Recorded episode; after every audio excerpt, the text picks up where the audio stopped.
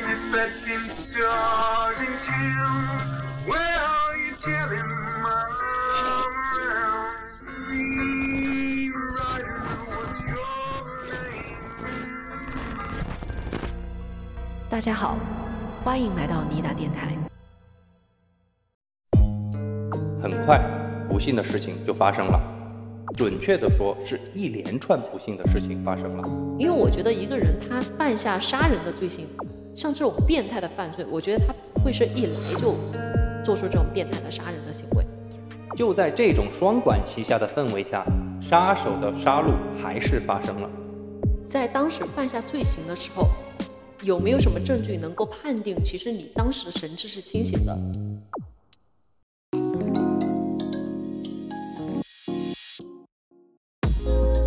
大家好，欢迎来到尼达电台，大家好，我是刘下来。我是往哪跑？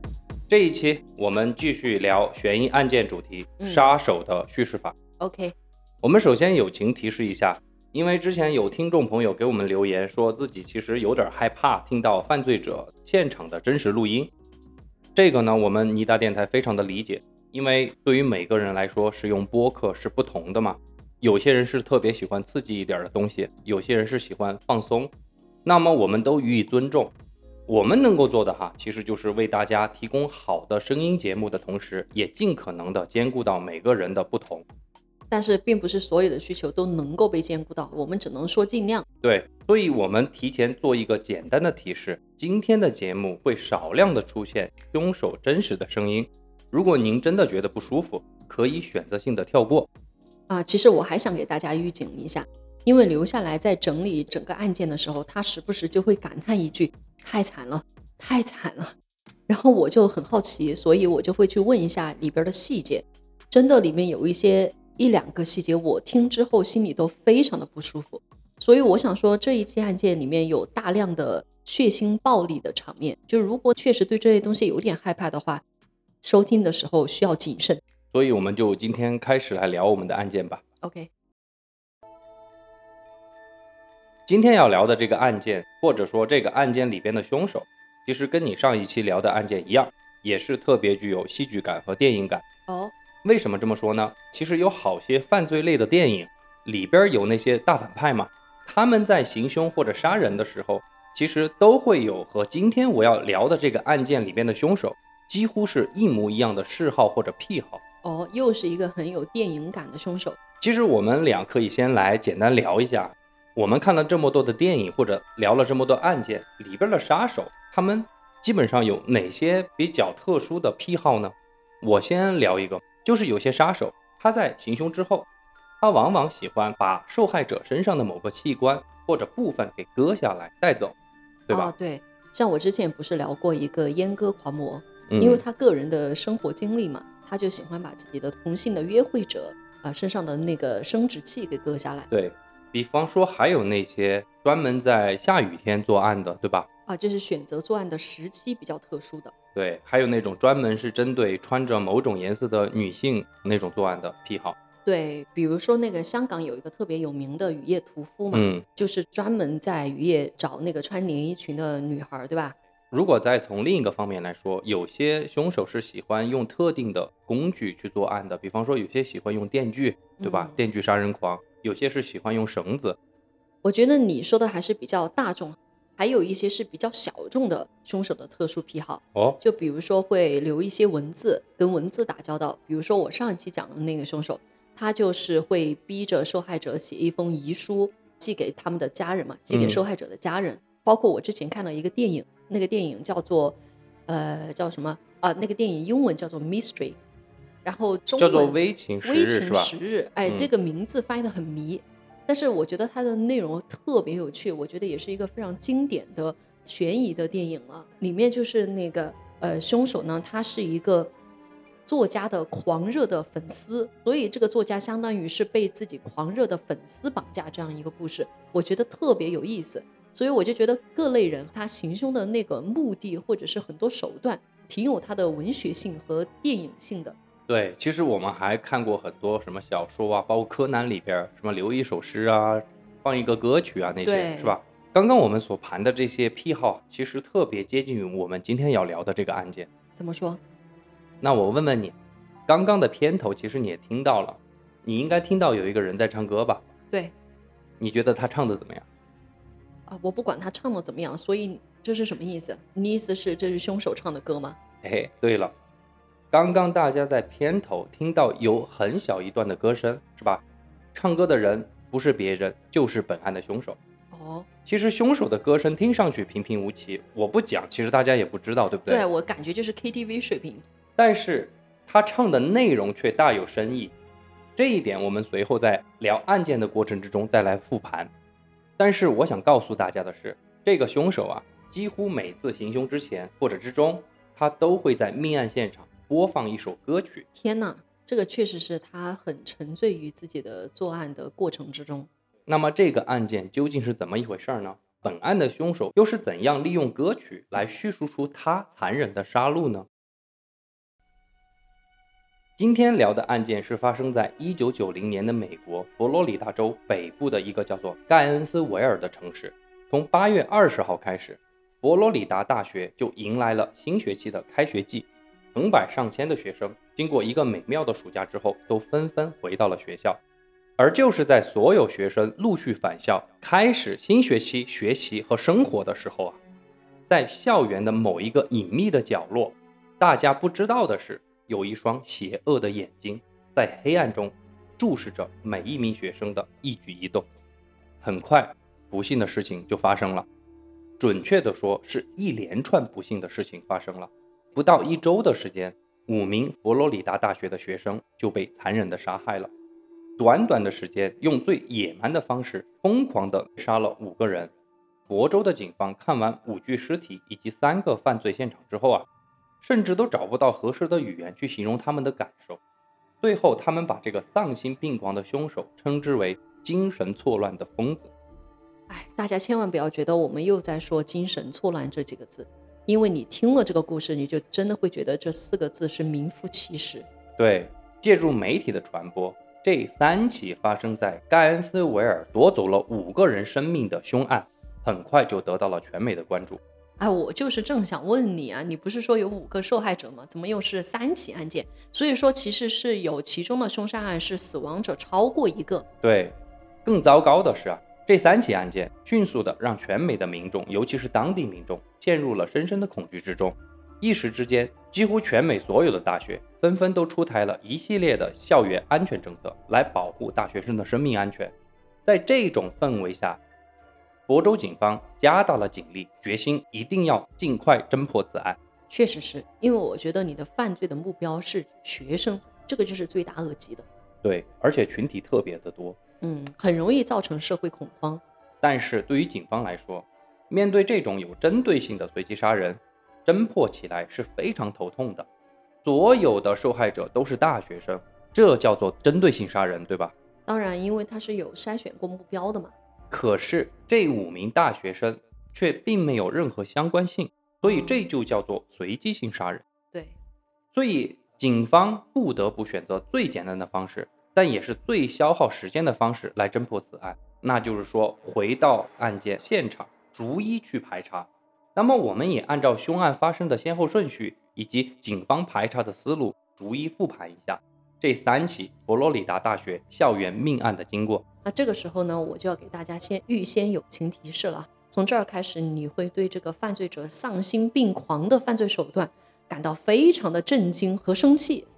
那么我们开始哈， OK，第一起命案发生在一九九零年的八月二十四日，哦这天是个星期五，十八岁的佛罗里达大学生佐尼亚和鲍威尔在开学前的三天就提前到了学校。他们两个人啊相约一起搬家，呃为啥要搬家？这不是去学校吗？呃，因为在暑假期间，两个人就私下商量说，下学期开学之后，咱们俩就不在学校住了。哦，所以他们俩约定到校外去找一个合适的公寓合租。很快，两个人其实就找到了一个非常满意的公寓。八月二十四日这一天，两个人啊就开着车，拉着自己的私人物品，从学校的公寓来到了他们新租住的校外公寓。到了校外公寓之后呢，索尼娅和鲍威尔就开始一趟一趟的这么把自己的东西从车里往新公寓里边搬。两个人其实有说有笑，对于接下来的校园租房生活其实是充满了希望的。对，然后因为完全可以按自己的喜好来布置房间，然后感觉这个大学生活非常的有意思。对，这就成人了嘛，等于说是。对。就这样，又是搬家又是打扫，两人其实足足忙了一整天，还没有把房间给归置好。于是两个人就决定，哎，咱们简单吃过晚餐之后洗个澡，今晚啊就早早的上床休息了，因为明天一早咱们继续得归置房间嘛。嗯，时间来到了第二天，也就是八月二十五日，星期六。其中一名女生鲍威尔，她的父母从中午开始就给自己女儿所租住的这个新公寓打去过好几通电话，但是都没有人接听。所以当时是没有手机，打的对是公寓的座机。对，这里我多说一句，鲍威尔到校外租房这件事情，其实是提前告知了自己的父母。嗯，二十四日搬进新公寓之后，鲍威尔就给自己的父母打去过电话，所以他的父母是有自己女儿新公寓的地址以及电话号码的。嗯，而且鲍威尔的父母还和自己的女儿约定说，周日，也就是二十六日，会造访自己女儿的新公寓。虽然打了好几通电话都没有人接听，鲍威尔的父母其实并没有起疑，以为女儿肯定就是参加新学期开始的各种 party 去了。嗯，而且刚刚也说了，第二天他们本就约定好了会去造访女儿的新公寓。我觉得听起来就是一个普通大学生搬到校外的故事。到现在为止，还一切都挺正常的。时间来到了二十六日，出发之前，鲍威尔的父母还是给女儿打了一个电话，但奇怪的是，电话还是处于无人接听的状态。那这下子鲍威尔的父母肯定就觉得有点不对劲了呀。嗯，于是，鲍威尔的父母立即驾车，以最快的速度赶到了自己女儿的新公寓。到了新公寓的门口，鲍威尔的父母是一边敲门一边大呼自己女儿的名字，但是屋内似乎并没有人。焦急万分的父母无奈之下就选择了报警。接到报警的佛州警察很快赶到了现场，在警察多次敲门发现无人应答之后，他们决定破门而入。当警察打开公寓大门的时候，看到的却是他们最不愿意看到的场景。索尼娅全身是血，上半身躺在床上，双腿就这么搭在床边。什么意思啊？就是说半身在床上，嗯，然后下半身就这么挂着的。哦挂在床边。嗯，不过与其说索尼娅是全身沾满了血，倒不如说她是泡在了一个血床上。索尼娅的死因，其实警察仅凭肉眼就可以看出，她是被人用利器给刺死的，但是凶手刺杀的方式却是惨绝人寰的。怎么说？凶手是用利器从脸到脚，把身上能够扎的地方给扎了一个遍。哎，意思就是说，这个凶手拿着刀，嗯，把这个索尼娅的整个身上从头到脚扎了一遍。对。哎，他这是为了啥呀？所以后来哈、当警方在核实这个死者是不是索尼娅的时候，都只能用索尼娅在医院就医的牙医记录来确定她的身份。也就是说，只有牙齿能够辨认，嗯，其他身上所有的地方都不能够拿来辨认身份了。对，已经看不出来了。那就已经等于说整个人都给扎透了呗。哦，我真的是太不能理解了。还有一点，法医其实在索尼娅的尸体上发现过她有反抗凶手的痕迹，嗯但是凶手似乎很快就把索尼娅给制服了，因为法医发现索尼娅所有的刺穿性伤口都是凶手在极短的时间内完成的。嗯，法医甚至用了一个词叫做“闪电般的”，就是 “bleed style”，就是希特勒闪电战的那个词，哦，来形容凶手对于索尼娅的残忍杀害。也就是说，快速对用刀把他给扎死了，嗯，然后还扎了那么多孔。对。另外一个房间不用说了，鲍威尔肯定也是遇害了。那此时的鲍威尔是一个什么状态呢？嗯用美国媒体的话来说，叫做 “spread eagle”。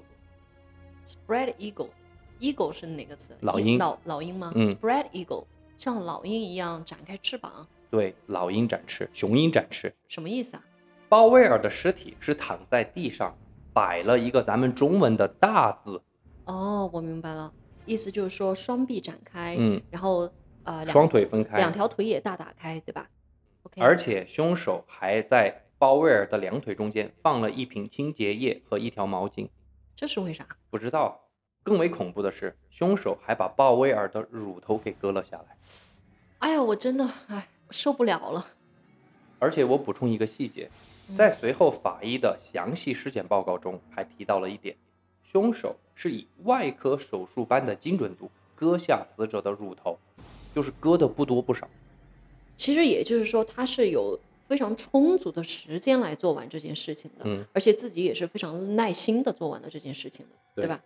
所以我就很不理解啊，就是杀了人之后还有这样去折辱尸体，甚至我都不知道是死者的生前还是身后遭受了这样的虐待。嗯，对。在排查屋内情况的同时，另一组警察就开始在外围进行调查了。嗯，挨家挨户的敲门进行询问，尤其是临近索尼娅啊和鲍威尔这间房间的几位邻居。嗯，询问一圈下来，好几位邻居都不约而同地回忆起了在当天晚上两件相同的事情。就是几位邻居都说了同样的两件事儿。嗯，我们先说第一件，好几位邻居反映说，就是在二十四日的晚上或者二十五日的凌晨，其实也就是两个女生搬进新公寓的当晚，嗯，他们就听到，在这两个女生的房间里边一直循环播放着一首叫做《Faith》的歌曲。 faith 嗯信念，嗯，这首歌曲是由美国歌手乔治·迈克尔在1987年创作的。此刻大家听到的背景音乐就是这首歌曲。我们其实能够感受到，这就是一首节奏轻快、主题是爱情的歌曲。不过我呢，看了一下这首歌的歌词，联想到我刚刚说的两名女生的死状，其中有那么一句歌词，就让我感到有些细思极恐。我给大家读一下这句话，然后你来翻译。这句歌词叫做 "I guess it would be nice if I could touch your body. I know not everybody has got a body like you." 哦，就是说，如果我能够碰触到你的身体的话，我会感觉非常的好。我觉得没有人有你这么完美的身体。对，你能体会我的感觉吗？我觉得倒不是细思极恐，可能凶手就是特别喜欢这首歌。然后我觉得比较恶心的一点就是，这首歌本来是放在约会的背景音乐，但是他作为了自己杀人的背景音乐，是不是他在这个女孩身上，呃，实施的这一切就好像是在约会一样？我的脑洞是说，他在放这首歌曲，也暗示着他正在处理这俩尸体，然后嗯再割下乳头啊，或者怎么怎么样，他在抚摸哦，不是所有的人都像有你们这样完美的身体，我是这种感觉。然后还有一点就是，我还是觉得他为什么会放歌呢？因为像你刚刚说，处理尸体包括杀人本身是肯定是有声音的嘛，所以你也许放歌是为了就是隐藏一些多余的声哎音。，对，也有这对个吧可能。邻居提到了第二件事，他们就是说，在听到音乐播放的同时，邻居们也隐隐约约的听到了好几声沉闷的敲打声音。过了一会儿，他们就听到有人打开了花洒放水，而且这个花洒喷水的声音一直是持续到了早上六点左右。对于警方来说，这是他们面对的第一起案件。嗯，此刻的佛州警方，他们就觉得，虽然犯罪现场十分的惨烈，行凶的手段极其残忍，但是他们觉得这可能，也许就是一个个别的刑事案件。我们暂时不去评价警方的这个假设合不合理，因为我们此刻是站在上帝视角在复盘三起案件，是吧？对于警方来说，他们不知道这个案件却是一场针对佛罗里达大学学生杀戮的一个开始。这仅仅只是开始而已，对吧？所以接下来我们要准备好，还有这些更加惨烈的、更加变态的一些画面。两天之后，盖恩斯维尔警局就接到了一则报警电话。报案人称自己的同事，一名18岁的女大学生霍伊特失联了。那怎么又是同事呢？我跟你讲，这位叫霍伊特的女大学生勤工俭学，在校外找了一份兼职工作。哦，所以是兼职工作中的同事。对，由于霍伊特工作十分认真，从来都不会无故的迟到或者早退，特别受到老板和同事们的喜欢。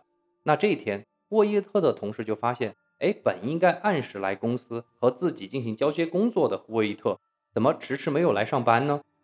由于当天他们要交接的工作十分重要，这位同事啊就带着文件，干脆就来到了霍伊特所居住的公寓找他。嗯，但是同样敲了半天门，没有人应答。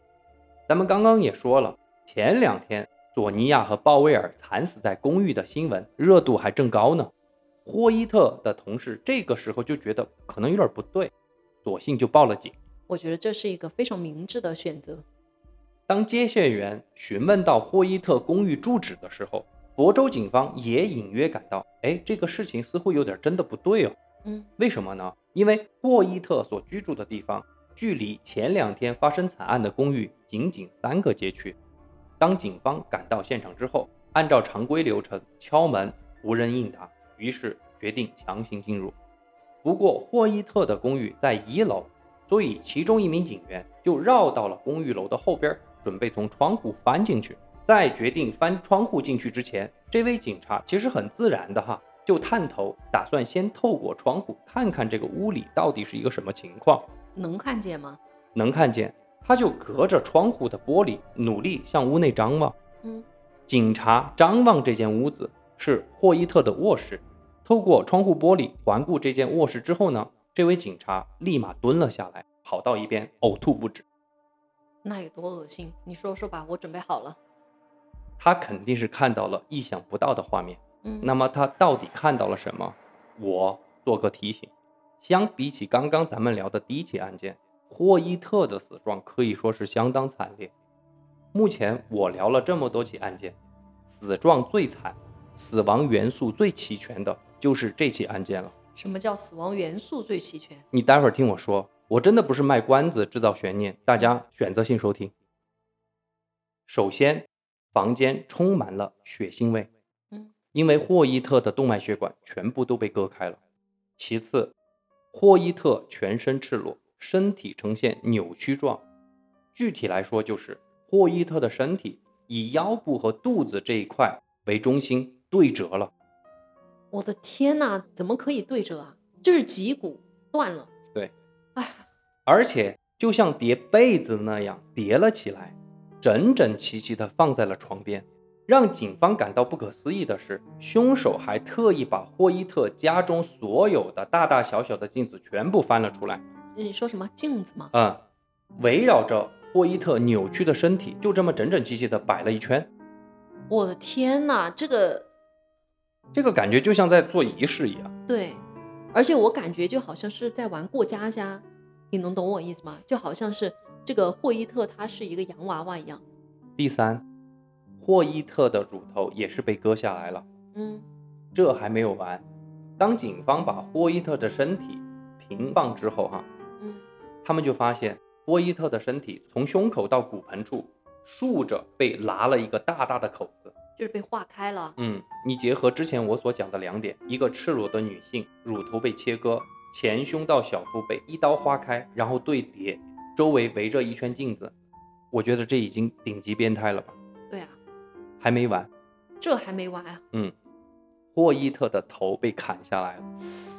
哎呦，而且放在哪儿？放在正对着这个尸体的书架上。这里我再补充一个细节：嗯霍伊特是佛罗里达大学学的是那种图书管理专业，嗯他兼职的工作也就是在一家图书公司做文件编辑，所以霍伊特的书架规制的很有规律，是按照字母顺序摆放的。嗯，A 到 Z 对，这位凶手把别人的头放在了写有 H 的那个书架上，就是霍伊特的名字。应该是 head，我觉得。哦，head，哦，现场的整个感觉哈、就是霍伊特的头放在书架上，看着自己扭曲的身体，真的，这个就是所有的元素齐全了嘛，对不对？没错。到此，警方才开始觉得前两天索尼娅和鲍威尔的案件绝对不是一起孤立的案件，嗯，这两起案件应该是一个人所为，因为目前为止，两起凶案现场的种种细节都暗示着佛州警方面对的应该是一个连环杀手。嗯，因为这类杀手都会留下一些不同寻常的作案癖好，比方说割掉女性的乳头。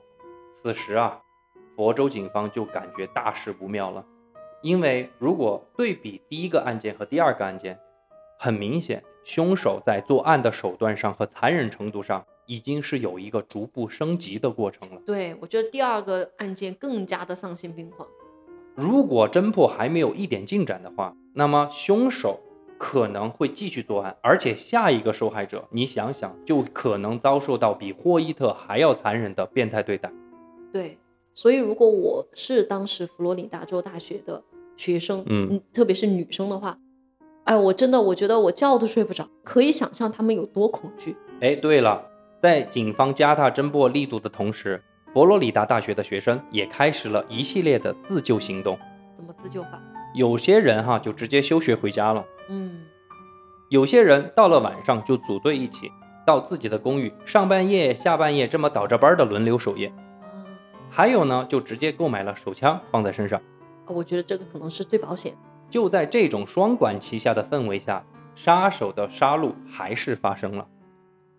这次又是怎么回事儿？这次的悲剧，等一下，等一下，我想问一下，这这期应该是最后一期了，是吧？对啊，第三起最后一起，啊，那太好了，因为我我感觉我已经承受不了了。这一次的悲剧也是发生在两位在校外租房的大学生的身上。嗯，这次呢是一男一女，两位死者名字有点拗口，我就用男生和女生来代替哈。嗯，他们是情侣吗？他们不是情侣，根据资料显示是好朋友，哦、是那种发小。自从上了大学之后，两人就相约在校外合租房子。 OK，因为三天以来两起案件搞得整个盖恩斯维尔以及佛罗里达大学的学生人心惶惶嘛，嗯所以这位女生其实也非常担心自己的安全。但是转念一想，毕竟自己的室友是一个男生啊，而且也是自己的发小，所以相对来说也就没有那么害怕了。嗯，时间来到了八月二十七日，也就是距离上一个案件仅仅一天之后，这位女生的同学就发现自己的这位女同学没有来上课。惨了。所以这位女同学就打电话联系了那位女生所住的公寓楼的物业，请他们去看一看自己的同学是不是安全的。那肯定得这样做，嗯，这个很好理解，对吧？嗯嗯那个氛围下，人人的精神都是高度紧张的。没错。物业其实也很负责，接到电话立马就组织了一名保安和一名维修人员，拿着备用钥匙到了那位没有来上课女生的房间里边。一进房间，保安和维修人员就看到女生赤裸着身体倒在客厅通往卧室的过道上，而且从地面的血迹可以看出，女生的尸体应该是被凶手从卧室拖拽到这个过道上的。所以是有一个就是血的痕迹唾液的痕嗯迹，对吧？和第一起命案一样，女生也是被凶手反复刺杀而死。啊，在另外一个卧室，男生也是同样的死状。这个男生也没能逃脱，是吧？对，而且凶手是多次反复用利器自杀而死。三起案件，五名死状惨烈的大学生，瞬间让整个盖恩斯维尔的居民陷入了绝望。佛罗里达大学的学生一时之间几乎全部都离校回家了。嗯，全美的媒体也蜂拥而至，密切报道着关于这三起案件的种种细节。但是第三起命案之后，这个杀手似乎突然就停手了。我觉得不是他停手了，应该是大家的这个安全措施做的比较到位，也比较警惕。可能他没有找到机会下手，他能够找到机会一定会下手的。这个嗯凶手，你看他不是普通的凶手，对，其实我们也不知道是好事还是坏事，反正总之哈，是给佛州警方腾出了一定的时间，让他们终于能够有时间好好来梳理和排查了。嗯，因为现场并不是说没有留下作案者的痕迹，对我现在已经非常的气愤了，就希望佛州的警察能够给力一些，赶紧梳理证据，把他给逮出来。他们在现场发现了什么？嗯发现了不同于死者的脚印、毛发。嗯，之前我们说了，五天之内三起命案，其实警方一直都被凶手带着节奏疲于奔命嗯，啊、虽然说现场找到了这些凶手留下的痕迹，但是还是不足以让警方去分析出凶手的身份，啊，所以警方也只能采取两个最耗时的方式，一个就是他们几乎把佛罗里达大学附近出租的公寓以及本地居民挨家挨户的进行了询问和调查。嗯，很明显，肯定是没有找到有价值的线索。就是除了邻居说的听到的歌声和花洒声，也没有其他的可疑人员发现。对，但是也不是说没有收获嗯，因为排查完一圈之后，警方就觉得，哎，既然没有在附近的公寓或者住宅发现可疑人员，那么说明什么？那这个人应该不是住在房子里边的人。就是不是在那附近居住的居民。对，嗯，但是呢，他杀完人总得要隐藏自己，对对？吧？那怎么隐藏自己呢？或者他也许不是这个地方的人，他总得要到这个地方来啊。那么可能性是什么？就是他是不是自己有车？嗯所以警方就选择了第二种搜查方式，嗯就是去排查学校附近的停车场、啊，房车露营地以及那些用于露营的公园或者小树林。虽然他不住在这里，但是他就把车停在那儿啊。对对对，倒有可能很快，警方就有了发现。哦，就在距离学校不远的一个小树林里边儿，警方发现了什么？发现了一个很破旧的帐篷。啊，那个帐篷真的很破，感觉就像是流浪汉住的那种随时都可以漏雨的帐篷。哦，就是在这个帐篷里边儿，警方发现了一盘磁带。带回警局之后，这盘磁带播放的内容其实就是一个人录下自己唱歌的内容。嗯，那接下来我会放一段这个歌曲，听友们可以自行选择是否收听。哎，这是什么意思啊？你的意思是这个歌曲是凶手他本人唱的吗？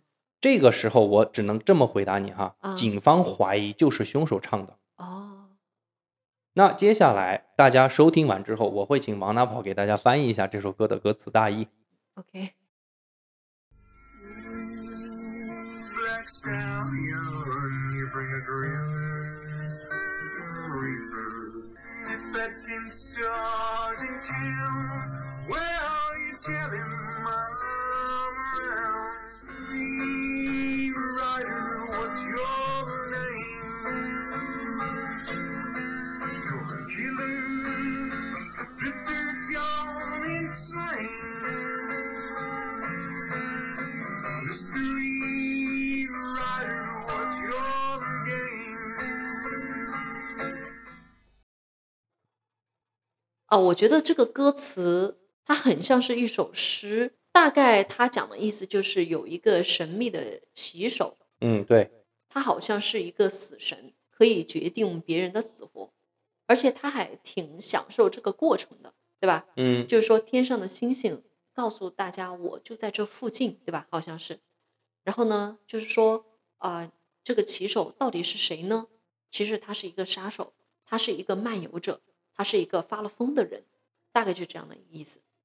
其实我非常同意你的观点，就是这首歌其实写的很有深意，很有寓意，嗯嗯，而且这首歌里面有很多那种暗语在里边儿。反正我的角度上来说哈，嗯我觉得那个 star 是不是就是指的无辜的人？然后他告诉说 I'm around，我会在附近盯着你们，哦，有而且可还能告诉大家，哎，我要来了哟，我是谁？我是一个杀手，你觉得呢？嗯，而且这个凶手特别的，呃，不是，我们还不知道他是不是凶手哈。对，这个创作者，我感觉他是一个很会使用象征、借代和比喻这样的嗯文学手法的人，对吧？在写这个歌词的时候，得到这个磁带之后，警方就非常坚定的说，这个唱歌的人就是凶手。我觉得是不是凶手不知道，但是既然在这个附近你找到了这样一盘磁带，我觉得它是非常有嫌疑的，嗯至少可以这么来说，对吧？你如果没有这个还没有可疑人员，也不妨把这个磁带的主人定义为呃重大的可疑人员。对，嗯。但是此时此刻，所有的案件的侦破到此就有点停滞了。嗯，那佛州警方就觉得自己的警力其实是不足的，于嗯是就联系了联邦政府，联邦政府就派了 FBI 过来。嗯 FBI 别人派了多少人来？派了一百多个探员，赶往了盖恩斯维尔进行协助破案，寻找凶手。那这个事件也就成为了佛罗里达有史以来最大规模的人肉搜索。嗯当 FBI 介入之后，更多的侦破细节就再也没有告知媒体了，嗯所以公众其实也没有办法得知案件侦破的具体进度。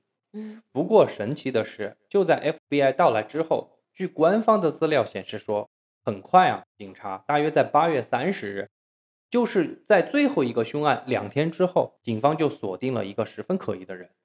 那我现在来梳理一下这个时间线啊，因为嗯我看到你在这儿说，大约在八月三十日的时候，警方 FBI 就来了嘛，嗯，就锁定了一个就人，锁定了一个人了。嗯，第一起命案发生时间是八月二十四日对，或者是二十五日的凌晨。啊，也就是说两天之后，大概是在八月二十七日的时候，第二起命案就发生了，对，对吧？然后在二十八日的时候，佛罗里达州的大学生都感到非常的恐慌，很多学生都已经在当天就回家了。你是这个意思吗？对，然后到了第八月二十八日的时候，在这种严格的防范之下，还是发生了第三起命案。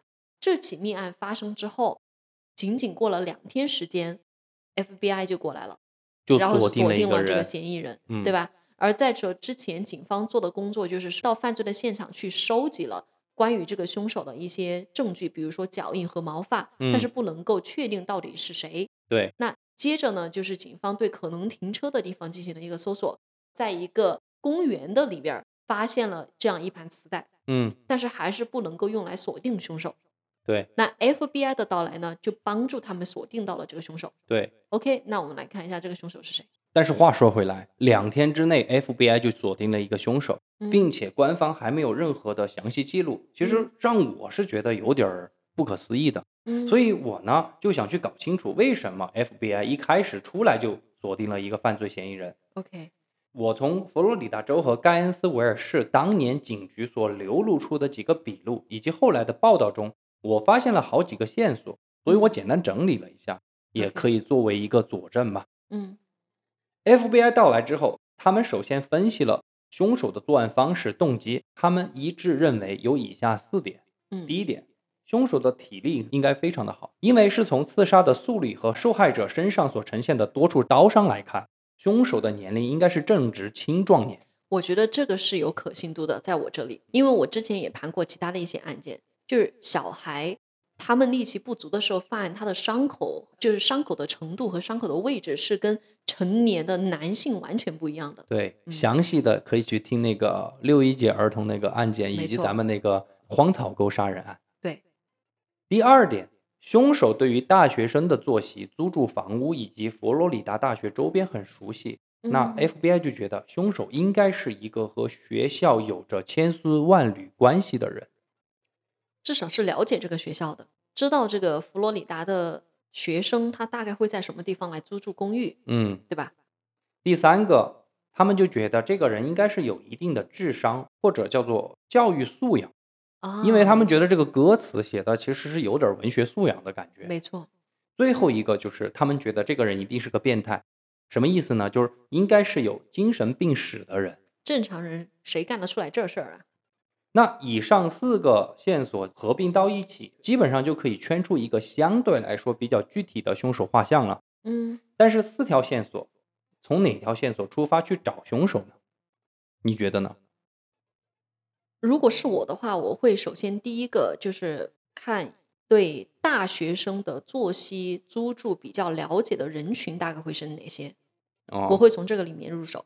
第二个就是我觉得精神病史其实也蛮好排查的，就比如说你在当地的一些精神病院或者是其他的地方，可以去调一些病例，看一下有没有这样的人，或者甚至说你可以看一下以前的犯罪记录，因为我觉得一个人他犯下杀人的罪行，除了那种激情的犯罪哈，像这种变态的犯罪，我觉得他不会是一来就做出这种变态的杀人的行为，我觉得他有可能是有前科的，因为我讲过很多的案件，像那种杀人的案件哈，其实，在犯下这种严重的刑事案件之前，凶手也会犯下其他的一些罪行，嗯，就是有一定的犯罪记录的。所以，我们可不可以从以前的有过犯罪记录的人身上去调查有精神病史的这样一些人？哎，对你很聪明，FBI 也是这样想的，嗯，他们就是按照第四个线索找变态的方式去找。哦，怎么说呢？呢？就是他们先去到了当地的医院，嗯找到有精神病史的男性，而且是那种正值青壮年的男性，嗯看这里边有没有说和佛罗里达大学有密切关系的人，比方说是不是学生或者老师或者教职员工的孩子之类的。啊、哦、很快范围就缩小到了十来个嫌疑人。嗯八月三十日，嗯有人报案说，一个叫做爱德华·汉弗莱的二十岁佛罗里达大学生殴打自己的奶奶。啊、哦、当他因为涉嫌殴打老人被带到警局的时候，他的面庞就立即引起了警察的注意。这个照片我会放在咱们的文字简介里边儿，反正你看长相你就懂了。嗯他的眼神显得特别的变态而邪恶，啊、哦、脸上全是刀疤，嘴上也是刀疤。那后来才得知，他是因为之前遭受了两起车祸才弄成这个鬼样子的。嗯，但这些都不重要啊。嗯，警方其实首先并没有多想什么，就事论事的询问，哎，你为什么打自己的奶奶啊？但是经验丰富的警察就总感觉不对，为什么呢？就是觉得这个年轻人的精神有些不正常嗯。比方说，常规来讲，哎，问你你为什么要打你奶奶？你都进了局子了，要么就是说，哎，我错了，我以后再也不敢了。嗯要么就是找个冠冕堂皇的理由，比如说我奶奶，我我我找我奶奶要钱，她不给我，所以我打她，是吧？这个爱德华呢，东拉西扯，嗯一会儿说他奶奶是因为圣经里面某一个圣徒托梦给他说他奶奶是个恶魔，所以他要打他；一会儿又说他根本就不认识这个自称是他奶奶的人。哎呀，这一看就是精神有问题嘛。就在审讯爱德华的同时，FBI 的探员也得到了一些线索。我们刚刚不是说一组警探他们去到了盖恩斯维尔当地的医院，按照他们之前的那个假设，需要找那种有精神疾病的年轻人吗？嗯就在这个排查过程之中，FBI 就找到了一份关于这位爱德华·汉弗莱的就医记录。啊，原来，这位爱德华在上大学之前，其实就是一个非常正常的男生。嗯但是上大学之后，父母离异，再加之他最爱的爷爷去世了，他的性情啊就变得很冲动和暴力。他为数不多的朋友都说，爱德华整天身上都别着一把杀猪刀。爱德华这种易燃易爆的性格，其实在案发之前就有好几位邻居向警方报过案啊，说爱德华是一个暴力分子，他们特别担心居住在他们的附近会影响自己的安全。嗯但是这种事情你知道，本身就是很难界定的嘛。所以当时的警察能做的就是批评教育，然后让这个爱德华去看心理医生。爱德华这一切的变化就被医生诊断为躁郁症，嗯，而医生的诊断记录完好的就保存在了医院里边。所以这个意思就是说，爱德华在警察调查这起变态杀人案的期间，他因为殴打自己的奶奶，又被送到了警局。对，然后呢，警察就发现这个爱德华精神有问题。然后刚刚不是说所有的警方对这个呃有精神病史的年轻人会给予特别的关注嘛？对吧？再加上这个爱德华，他跟那个佛罗里达的大学又有渊源，他就是里边的学生，这个种种条件就符合了，对对？吧？所以就成了怀疑的对象。对，就像你说的，爱德华·汉弗莱，他是佛州大学的大一新生，啊，又有精神病，又是年轻力壮，所有这么线索一汇总，那顺理成章他就列为了头号嫌疑犯。奇怪的事情又发生了，嗯，审讯爱德华的过程十分的顺利，哦，几乎没有花太大的力气。爱德华自己就向 FBI 承认自己是杀害索尼娅和鲍威尔，也就是第一起案件的凶手。这么轻易就已经承认了吗？但是，虽然爱德华承认了，但是他告诉 FBI 探员说自己有人格分裂，嗯并坚称是另外一个自己。这个人叫做 John，是这个人杀害的两名无辜的女大学生，并不是他。 Shut up！他真的以为他是爱德华诺顿吗？得到爱德华的认罪，但是不管你是人格分裂还是躁郁症，那么接下来警方要做的是搜集有力的证据去证明说这就是爱德华做的，对不没对？错，于是警方就开始对爱德华的车、奶奶的家以及他自己租住的公寓进行了搜索。 OK，那警方发现了什么呢？嗯什么都没有发现。啊，所以 FBI 就只能提取爱德华的 DNA，用于对比现场凶案遗留下来的生物痕迹。哎，这也是个办法。但是这里出现了一个问题：嗯三起命案，第一起命案就是爱德华承认自己杀害了索尼娅和鲍威尔的这起命案哈，嗯，那个犯罪现场并没有留下任何关于凶手的痕迹。哦，所以，即便爱德华承认是自己所为，但是一旦到了开庭，他翻供了怎么办呢？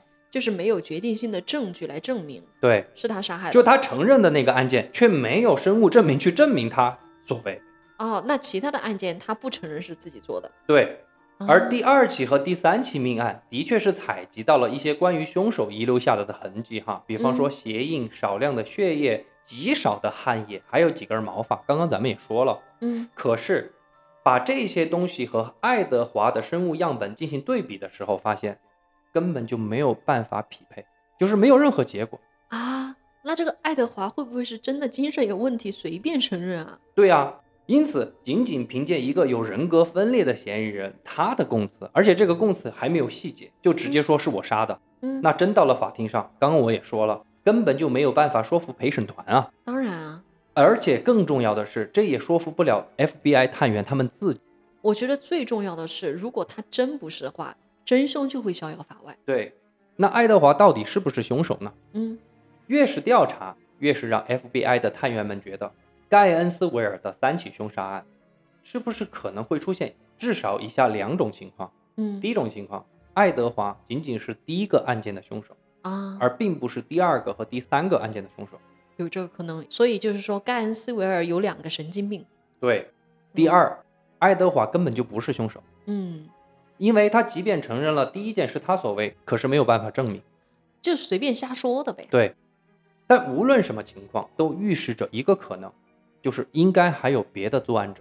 时间来到了一九九零年的九月七日，嗯这个时间大概是在第三起命案发生之后的十二天左右，嗯在距离盖恩斯维尔四十英里的奥卡拉市，有一家小型超市发生了一起持枪抢劫案。这起案件本身没有什么特别要说的啊，嗯总之就是警方很顺利地逮捕了这名抢劫犯。嗯，这名抢劫犯的名字叫做丹尼·罗林。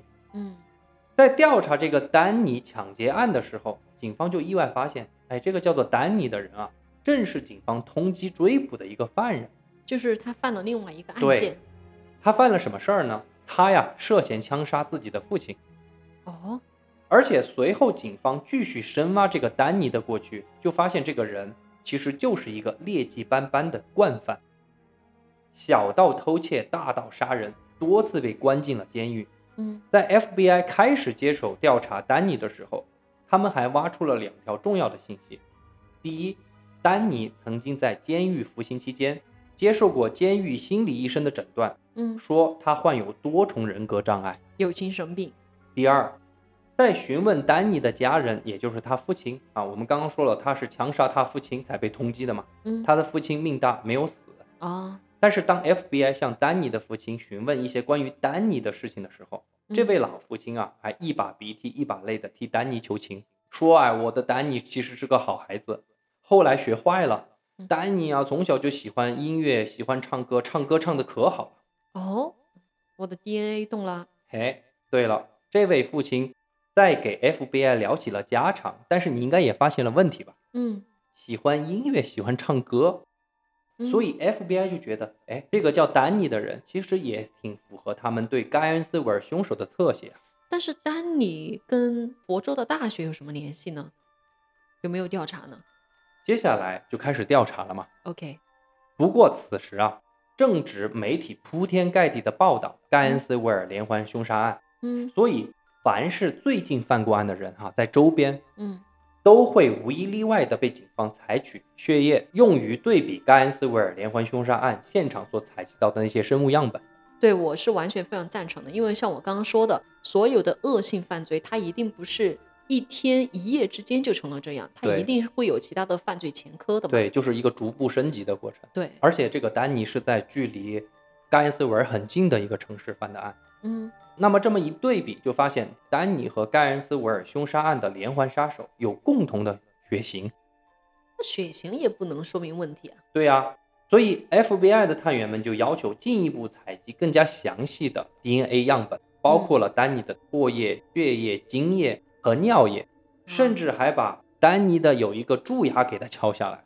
啊，几天之后，结果就出来了。在采集丹尼的所有生物样本中，发现和盖恩斯维尔现场所采集的生物样本存在着十二种完全相似的生物酶。这个能够说明问题吗？能够指证他就是凶手吗？按照当时的医学条件来说，基本上就可以确定是他了。担心测试的结果有误，FBI 还要求做了第二次测试，啊，得到的结果是相同的。那这个案件到底是 Danny 做的，还是我们之前说的那个爱德华做的呀？你听我说哈，嗯我们还是先回到这儿来。面对这么一个有力的证据，嗯警方就认为丹尼应该就是这个案件的其中一个凶手。那现在暂时还不能排除爱德华的嫌疑，可以确定的是，丹尼应该就是其中一个人。啊，毕竟爱德华他自己亲口承认了第一个案件是他犯下的嘛。不过此时此刻，FBI 探员就觉得要立马下结论说丹尼就是盖恩斯维尔的凶手，是有点仓促的，对，因为有些证据链还没有形成闭合，对还有些疑点有待深挖。没错。所以 FBI 和佛州警方商量，就决定先按照谋杀父亲、持枪抢劫等等一大堆罪状，先起诉这个丹尼，嗯，先把他放在监狱里边再说。对，先把人给扣下，所以很快，丹尼就因为谋杀罪多罪并罚，判了一个无期徒刑。接下来再慢慢查呗。对，FBI 和佛州警方就加紧侦破这个谜一样的盖恩斯维尔凶杀案。事情讲到这儿，我又不得不感叹，戏剧性的事情又发生了。哦，在丹尼入狱之后，他渐渐地和一个叫做刘易斯的狱友建立起了深厚的友谊。啊，这个刘易斯其实并不是一个特别重要的人物，但是他却有一个鼎鼎大名的朋友，应该也是狱友，叫做泰德·邦迪。泰迪德邦，哦，泰泰德邦迪，OK，这个泰德·邦迪是美国七十年代到八十年代鼎鼎大名的连环杀手，哦，我估计很多听众都听过他。哦，我知道，是不是他他大概犯了大概三十多起命案的那个？对，哦这哥们儿杀人是从美国的北部一直杀到了南部。是是是，我都知道这个人。我就简单说两个细节。嗯，这个泰迪邦德就是喜欢冒充大学生，去杀大学生。哦，第二个就是泰迪邦德最后就是在佛罗里达州立大学杀一个学生，然后被逮住了，送上了电椅进行了死刑。嗯，所以就是说，丹尼和刘易斯都是泰德邦迪的粉丝。准确的说，刘易斯和泰德邦迪是好朋友，因为他们是好狱友。哦，然后丹尼和刘易斯又是好狱友我明白了。啊。这个也很能能够理解啊，毕竟这个泰德邦迪那么有名，对吧？嗯那刘易斯肯定得吹牛啊，就说你知道吗？泰德邦迪，我哥们儿，对吧？对，然后这么一吹着，然后丹尼肯定就觉得那么牛逼吗，兄弟？然后咱们也呃建立起了一些深厚的友情，这个也对，很搞正不好常他们俩的共同话题其实就是这个泰德邦迪。啊肯定嘛，那随着丹尼和刘易斯两人在监狱里边的关系越来越近啊，丹尼就开始给刘易斯聊起了盖恩斯维尔凶杀案的细节，哦，并且就向刘易斯直接表明说，一切都是他做的。所以他等于是给自己的好狱友就是揭开了一些案件的细节，嗯，但这对些细节之前是没有给警方揭露的，是吧？没有说。虽然我没有看到有资料说这个刘易斯啊是不是警方有意安排去的那种污点真人哈，啊，不过最终在刘易斯的劝说下，丹尼就向 FBI 表示说，他想要刘易斯做他和警方之间的协调员，通过刘易斯之口把自己作案的细节告诉警方。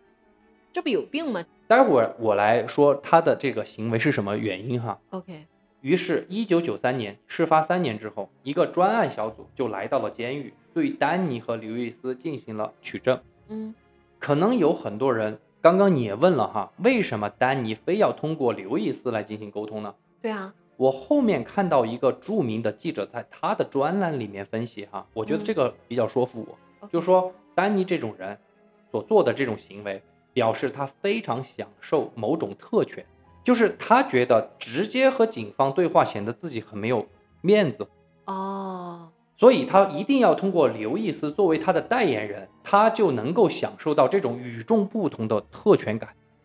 也就是说，我知道你们都想知道真相，嗯，但我就不告诉你们。对对吧？你警方来问我，我多没面子啊，嗯对吧？好像就是我是犯人，我得给你交代一样。你要来问我，行，找我哥们儿。但我通过我哥们儿来告诉你们，那我没有丢面子啊，我还挺享受的。呃，有哪个嫌疑人还能有个代言人呢？我可是头一个，这个意思是吗？对，我觉得他哦可能也做到了青史留名了，只是打个引号哈，跟那嗯个泰德·邦迪一样。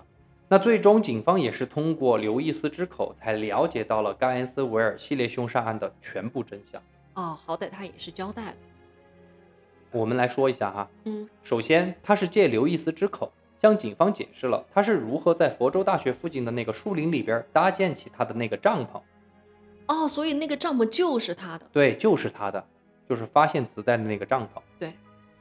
那么八月二十四日那天，他先是在那个帐篷里边录制了他唱的那首歌曲，好吧录制，完了之后，嗯，他就跑到了佛州大学附近的某一个公寓，嗯随机挑选起他想要作案的人。他也交代了他是怎么随机挑选的哈。嗯，他首先进入了一栋公寓，从一楼开始，挨家挨户的就去转动每一个房间的门把手，嗯，直到他偶然发现，索尼娅和鲍威尔的房间居然没有反锁。所以我讲了这个案件，也想提醒各位听众，就是你回家之后一定要检查你的门关没关好，里边反没反锁好。因为在当时九十年代的时候，有一类门，你回家之后，你如果不在里面反锁，那外面是可以打开的。哦，我知道，但是那种门一般我们都喜欢用在卧室里边儿。就是对，在中国的话，就是大门还是不会用这种就是从外面可以打开的门。还有一点我觉得很重要，就是因为索尼啊娅和鲍威尔他们俩是在搬家，可能在搬家的过程中、收拾的过程中，他没有特别的注意门有没有关掉，对然后再加上当天收拾了又很累了，所以就忽略了这一点。对，有这个可能。反嗯正就是门没有锁，打开门就进去了。所以女生们一定要注意安全啊！回家之后一定要锁门，特别是在外面租房子住的同学，嗯，对啊吧？丹尼说，他进入房间之后，看到鲍威尔在客厅的沙发上睡着了，于是他悄悄地溜进房间，看其他的房间还有没有人。哎，你说他是要一网打尽啊！于是他就发现里边的卧室还睡着一个女孩子，那这就是索尼啊娅。嘛，丹尼于是顺手就拿起他们打包的那个胶带，啊，上去就把索尼娅的嘴巴给封住了，以防她尖叫嘛。嗯接着，丹尼就继续用这个胶绑住了索尼娅的手。嗯，那接下来，丹尼就是用自己准备好的一把四英寸的刀，迅速而猛烈地将索尼娅刺死。那鲍威尔都还没有醒是吧？没有醒啊，因为封住嘴巴的嘛。哦，对，将索尼娅杀害之后，丹尼又来到了客厅，用同样的方式制服了鲍威尔，脱掉鲍威尔的衣服，翻过来在他的背后刺了五刀，然后丹尼又转回到索尼娅的那个房间，按照我们之前说的，把索尼娅放在了地上，摆出了一个老鹰展翅的形状唉。最后，丹尼还去厨房把别人的香蕉和苹果都吃了，才离开的。这就是第一起案件。这个确实也比较随机。嗯，第二起案件，嗯丹尼啊，他说，霍伊特其实他盯了好几天了，因为她是独居的女孩子，所以同样的方式，作案那天，霍伊特啊正打算离开家，但是他犯了一个错，出门之后啊，他忘了锁门，哎，丹尼就在旁边看到了嘛，于是就溜了进去，在那个霍伊特的家里待了一天，就等着霍伊特回家。当霍伊特回家之后，就把霍伊特给杀害了。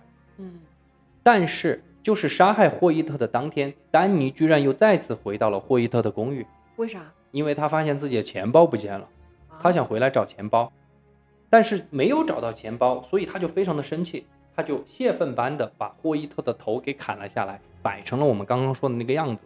哦，原来是这个样子。嗯，最后一起案件，那这一次，丹尼首先是在窗外观察屋内的情况。嗯，先是把屋子里面的结构搞清楚之后，就用了铁丝把门撬开了。这次是撬开的， OK，撬开之后，二话不说，直接就冲进了那位男生的卧室，因为他先想解决这个男生，肯定啊，他疯狂地刺杀了这位男生。据他自己说，嗯一分钟之内，他向这位男生刺了九刀。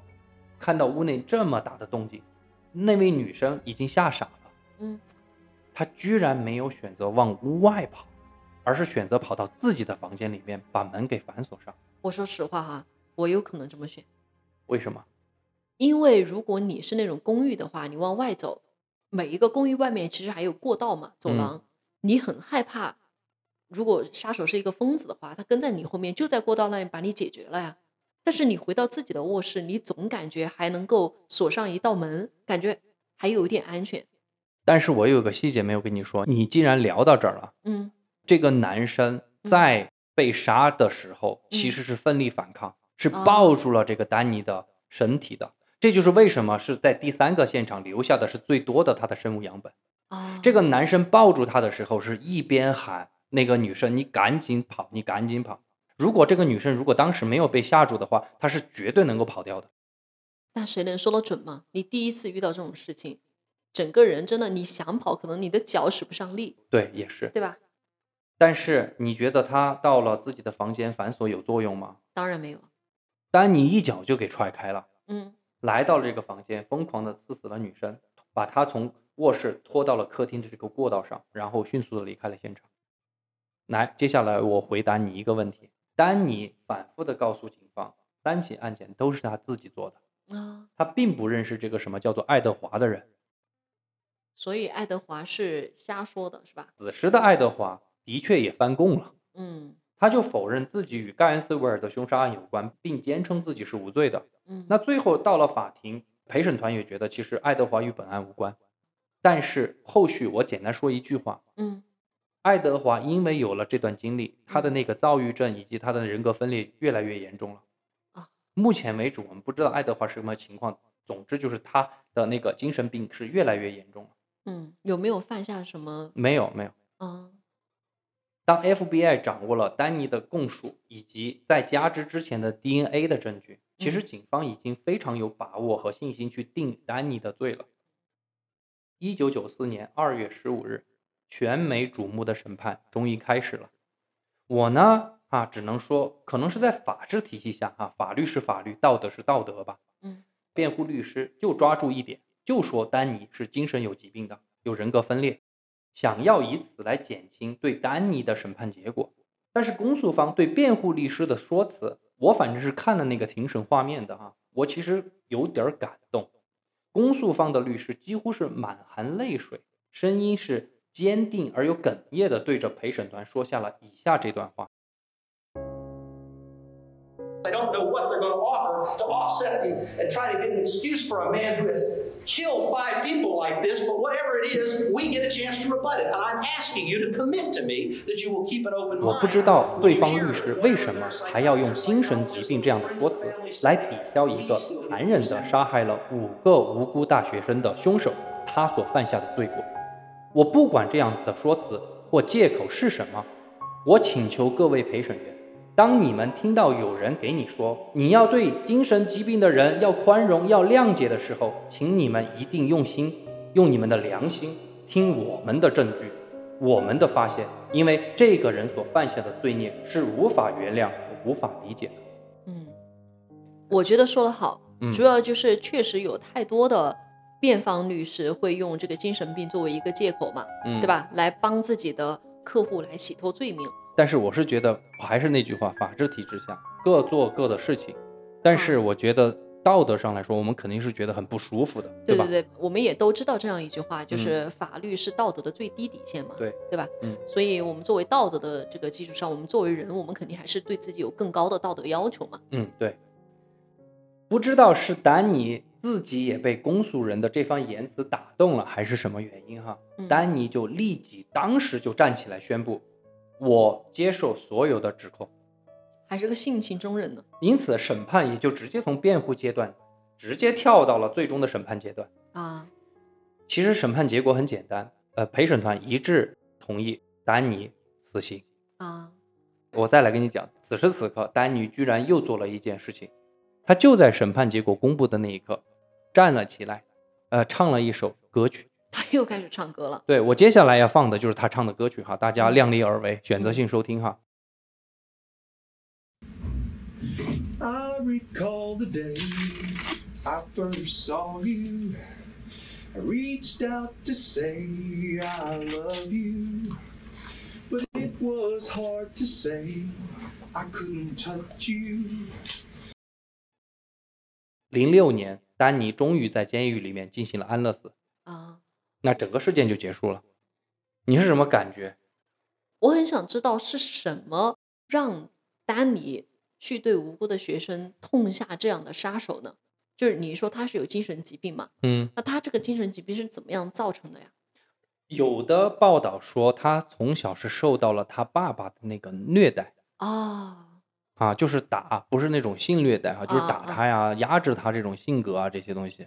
可能到了学校又被欺负吧，可能是这些东西所造就成是校的。园暴力。嗯，所以还是他的一个人的经历，对吧？造就对了他最后的这样一个性格，而其他的无辜的人成为了买单的人。嗯，这个案件所有的报道，其实我大概看了，可能百分之七八十吧。嗯所有的报道里边最喜欢提到的词就是人格分裂或者嗯多重人格。嗯我觉得这个东西在医学上本来都不是那么清楚的界定，对吧？嗯嗯你放在这个案件里边来说，我是觉得就是你为了说他是精神病，然后去解释他犯下那么变态的杀人的这种方式，我是觉得，我始终是觉得有点不舒服。但是我之前看过一个说法，就是精神病确实，呃，可以在量刑的时候成为一个考虑的因素，嗯但是它其中有一个点是，不是说你是精神病，嗯我就得给你减刑，而是说在当时犯下罪行的时候，